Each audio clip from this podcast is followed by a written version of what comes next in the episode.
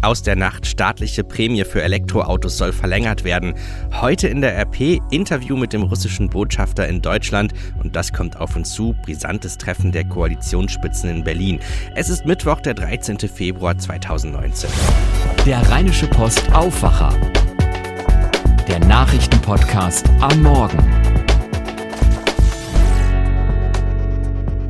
Heute Morgen mit Daniel Fiene. Schön, dass ihr dabei seid. Auf in einen neuen Tag und jetzt schauen wir aber erst einmal, was in der Nacht geschah und was heute wichtig wird.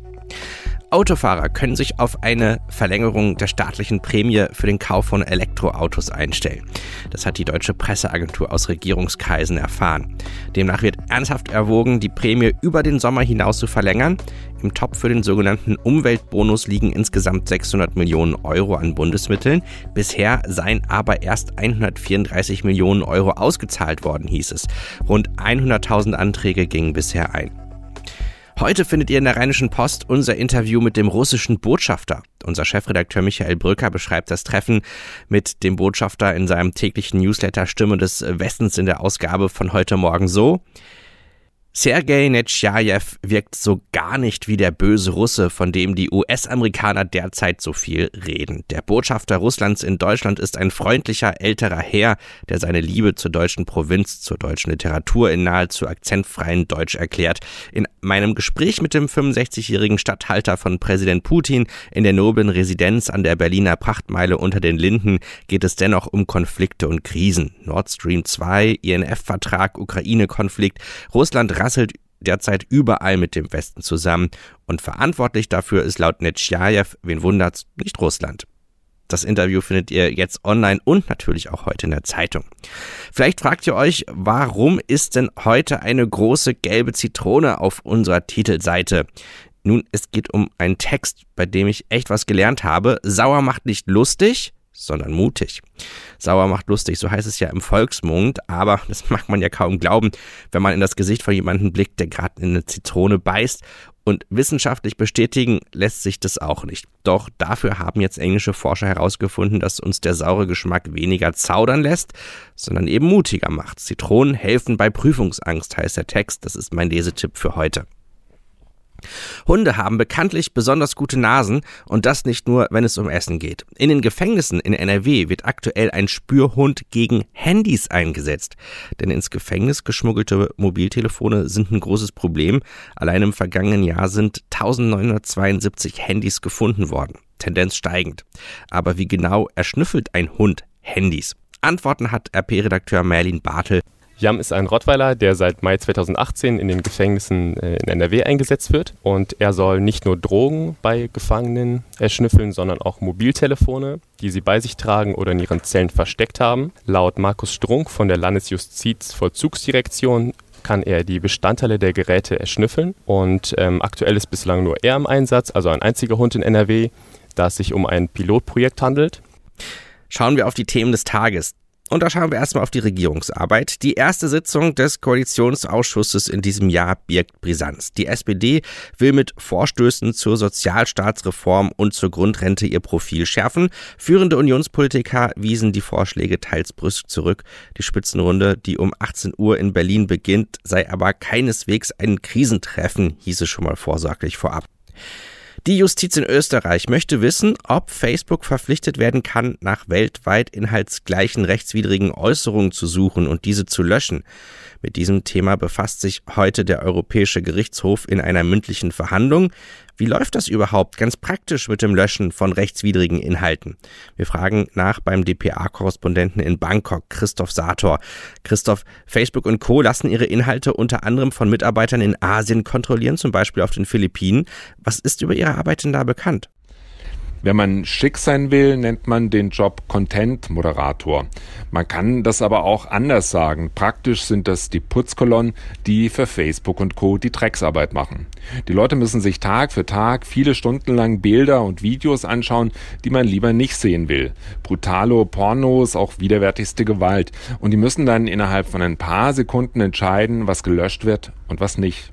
Ist Facebook für die Menschen dennoch ein attraktiver Arbeitgeber? Warum arbeiten sie dort? Na, einmal um Geld zu verdienen, das sind Billigjobs, schlecht bezahlt, ein paar Dollar pro Tag.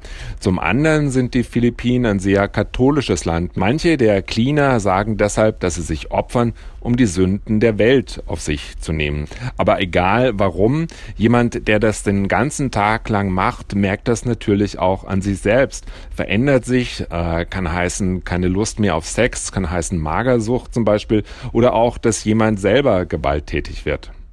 In Deutschland und Europa wird viel diskutiert, wie rechtswidrige Inhalte aus dem Netz ferngehalten werden können. Ist das bei der Politik und für die Menschen in Asien auch so ein großes Thema?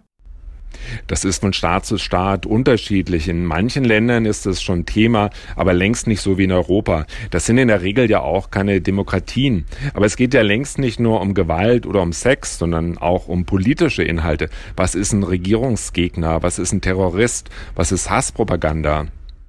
Ein Beispiel für die Bedeutung und den politischen Einfluss von Facebook ist eine Krise in Myanmar. Worum ging es da? Dort wurde übers Internet gezielt Hass gegen Muslime geschürt. Hunderttausende mussten fliehen, die Vereinten Nationen reden von Völkermord. Problem war, dass außerhalb von Myanmar kaum jemand die Sprache versteht und deshalb auch kaum jemand mitbekam eine ganze Zeit lang, was da eigentlich über Facebook passierte. In Manila bei den Cleaners, da gab es gerade mal zwei Leute, die die Sprache verstanden und das Ganze kontrollieren konnten. Inzwischen hat man die Zahl aufgestockt, aber das reicht natürlich noch lange nicht. Ein Bericht von Christoph Sator. Borussia Dortmund startet um 21 Uhr bei den Tottenham Hotspur ins Achtelfinale der Champions League. Der Tabellenführer der Bundesliga muss im Hinspiel in London unter anderem auf Kapitän Marco Reus verzichten. Im zweiten Spiel des Abends gastiert Titelverteidiger Real Madrid bei Ajax Amsterdam. Schauen wir auf das Wetter. Sonne und Wolken wechseln sich heute ab, wobei so während der Arbeitszeit, da ist es meistens eher bedeckt. Mehr als sieben Grad können wir nicht erwarten.